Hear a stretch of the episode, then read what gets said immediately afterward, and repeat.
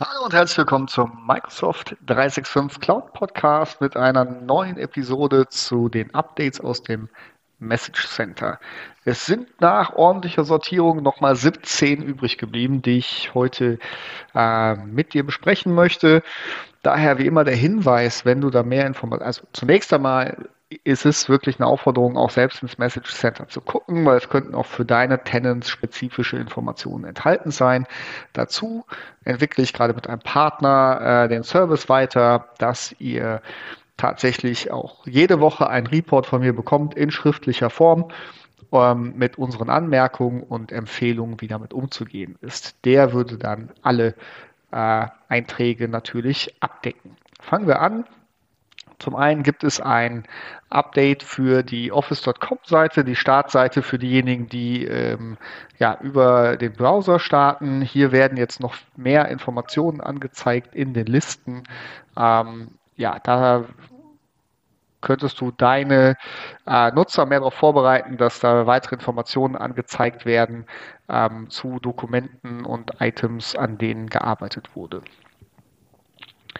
Ich mache weiter mit SharePoint. Ähm, spezifischen Themen. Zum einen gibt es den Immersive Reader, der jetzt auch für Communication Sites ähm, für also Seiten und Posts zur Verfügung steht, um dort äh, die Inhalte vorlesen zu lassen. Ähm, genau, und dort auch den äh, Mitarbeitern mit Einschränkungen hilft, äh, die Informationen zu konsumieren.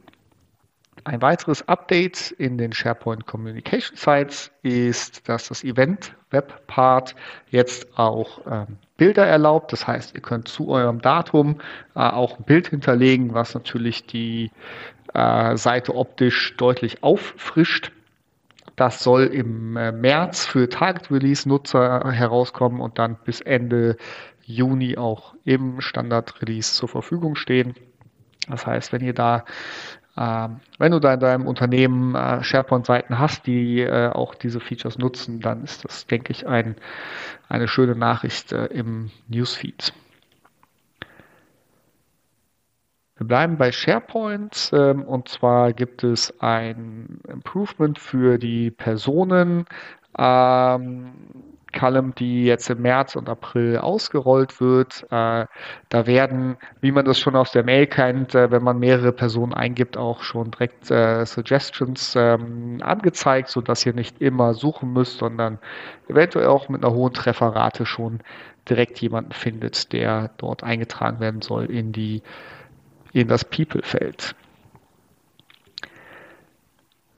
Wieder SharePoint und zwar jetzt eher auf der Admin- und äh, Informationsseite. Äh, es wird eine Verbesserung der SharePoint Page Analytics geben.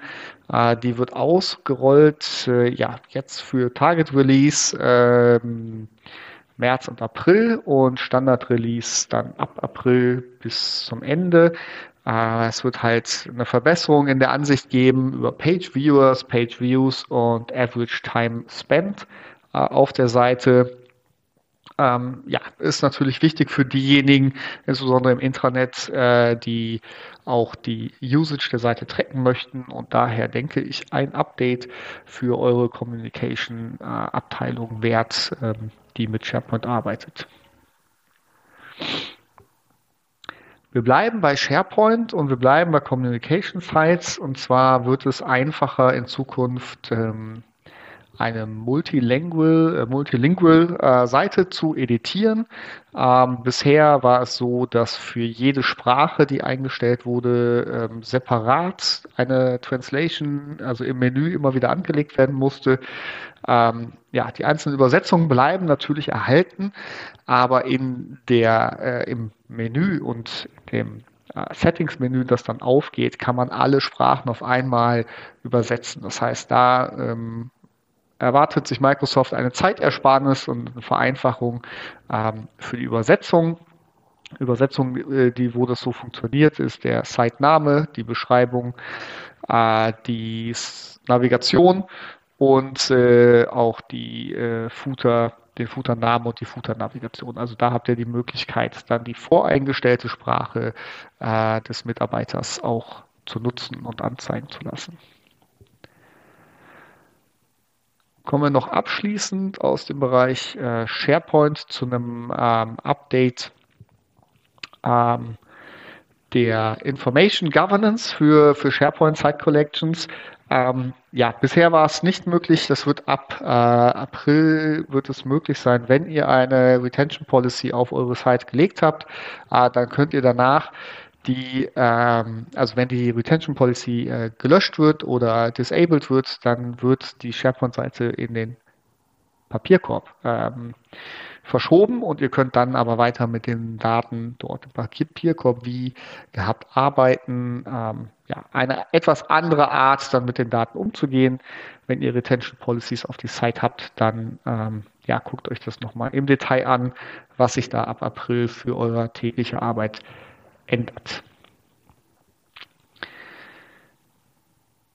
Genau, dann haben wir ein paar Teams-Updates. Ähm, und zwar zum einen werden Mobilnutzer, ähm, und zwar ab Mitte März, also jetzt ungefähr, äh, die Möglichkeit haben, ähm, ja, Optimized äh, Network Data Usage einzustellen, also Daten, ähm, den, den, Download äh, einzustellen und zwar auf dem Mobilgerät entweder es nie zu tun ähm, oder wenn man halt nicht im WLAN unterwegs ist, sondern äh, im, äh, im normalen ähm, LTE bei uns ähm, oder immer die Datennutzung zu reduzieren. Das ist eine Nutzer ähm, die ihr auch gar nicht beeinflussen könnt. Also es ist eher was, was ihr dann aktiv den Nutzer mitgeben könnt und es wird dann versucht auf äh, ein Average, also eine durchschnittliche ähm, ähm, ja, Rate von 500 Kilobit pro Sekunde zu kommen, um, um da optimal in, ja, natürlich insbesondere mobilen Netzwerken äh, unterwegs zu sein. Im Bereich Teams äh, auch ein weiteres äh, Feature, was äh, ausgerollt wird, nämlich äh, wenn ihr Umfragen in ein Meeting einbaut, dann wird jetzt Microsoft die ähm, AI, die schon in Forms ähm, zur Verfügung steht, nutzen, um diese Umfragen schneller zu gestalten. Das bedeutet, ähm, es wird versucht, aus dem Titel des Meetings, ähm, aus den äh, Umfragen, die ihr vorher gebaut habt, oder auch aus den Antworten schon ähm, ja, vorgefertigte Texte, Bausteine äh, zu liefern, so dass ihr euch das, ähm, das Form dann schneller zusammenklicken könnt. Ähm, genau. Und äh, ja, äh, dann den Teilnehmern im Meeting zur Verfügung stellen könnt. Dann haben wir noch äh, etwas, jetzt gehen wir etwas in den Bereich äh, wieder der Administration, äh, und zwar zum einen äh, Teams. Ähm, bisher ist es so, dass die Teams Usage Reports äh, im Global Admin Center die Möglichkeit des ähm, ja, der Pseudo-Anonymisierung äh, bieten, das im Teams Admin Center aber noch nicht so ist.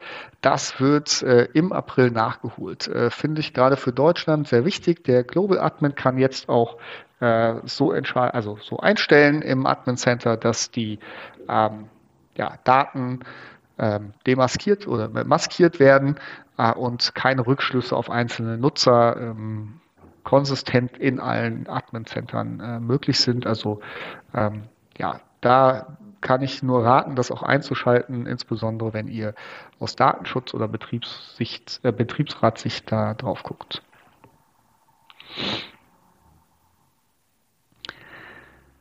Genau. Ähm, dann haben wir nochmal äh, General Availability für die Sensitivity Label, um äh, externes Sharen in Teams zum Beispiel oder auch SharePoint äh, zu ermöglichen. Das heißt, ihr könnt ein Sensitivity-Label auf euer Team setzen. Ähm, hochpriore äh, Daten sind da drin, dann ist externes Sharen verboten äh, und das Normale ist dann etwas äh, relaxter. Ähm, da könnt ihr dann äh, externes Sharen erlauben. Das heißt, ihr könnt äh, diesen Hybrid-Modus fahren in eurer Teams-Umgebung und ähm, ja, habe da die Möglichkeit, äh, je nach Bedarf das anzupassen. Das ist eine Einstellung, wenn sie einmal vergeben wurde, kann sie auch vom Team äh, Owner nicht mehr verändert werden. Also da ähm, ist man dann einen ganzen äh, Schritt weiter. Habe ich auch bei LinkedIn einen Artikel zugeschrieben, wie das zu aktivieren ist. Dann haben wir äh, das Announcement, dass der Deployment Schedule für ähm, die Wave 1 äh, zur Verfügung steht für Dynamics und die Power Platform. Also wer da im Detail wissen möchte, wann was in welcher Region zur Verfügung gestellt wird, dann findet ihr hier den Link, ähm, um euch auf die Änderungen vorzubereiten. Und äh, ich gucke mal aufgrund der Zeit. Ähm, ja, nehme ich noch eins mit rein und zwar die, es gibt neue Admin-Rollen äh, im Azure AD, um, um weiter die, den Zwang, den Global Administrator zu nutzen, zu reduzieren. Das ist äh, der äh, Authentication Policy Administrator und der Domain Name Administrator. Also wenn ihr da äh, segmentieren möchtet in euren Admin-Centern, habt ihr da weitere Möglichkeiten, wo ihr mehr Details dazu findet. Ähm, wie gesagt, wir haben wie die zehn Minuten äh, schon wieder überzogen. Die anderen Informationen ähm, ja, müsst ihr bei euch im Admin Center dann nochmal lesen. Ich äh, freue mich, wenn ihr wieder einschaltet in der nächsten Woche und äh, wünsche euch viel Erfolg mit Microsoft 365.